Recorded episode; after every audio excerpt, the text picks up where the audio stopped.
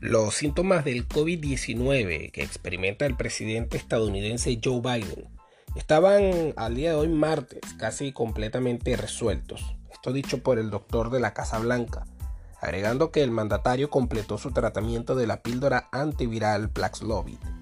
El presidente ahora se siente lo suficientemente bien como para reanudar su rutina diaria de ejercicio, señaló el médico Kevin O'Connor en un comunicado.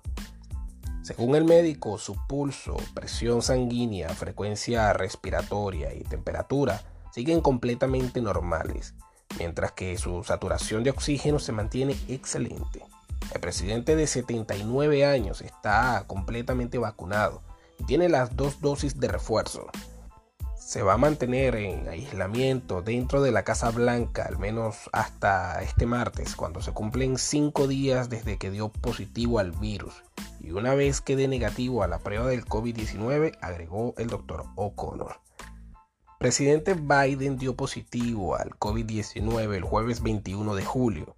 La Casa Blanca dijo el sábado que, según los resultados preliminares, el mandatario probablemente se contagió de la subvariante BA.5 de Omicron, responsable del, del 75 al 80% de los contagios de COVID-19 en los Estados Unidos.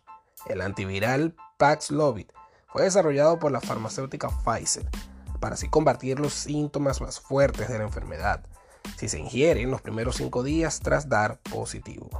Biden ha aprovechado el interés que ha despertado su contagio para así instar a la población a vacunarse en un país donde las vacunas son gratuitas, solo el 67.2% de los estadounidenses tienen la pauta completa, o sea, las dos dosis, y apenas el 48.2% se ha puesto una dosis de refuerzo. La primera dama Jill Biden y el resto de su entorno de la Casa Blanca han dado negativo al virus. De acuerdo con el protocolo de la Casa Blanca que va más allá de, las recomendaciones de los Centros de Control y Prevención de Enfermedades, el CDC por sus siglas en inglés, hasta que no den negativo, Biden no retomará sus tareas de forma presencial.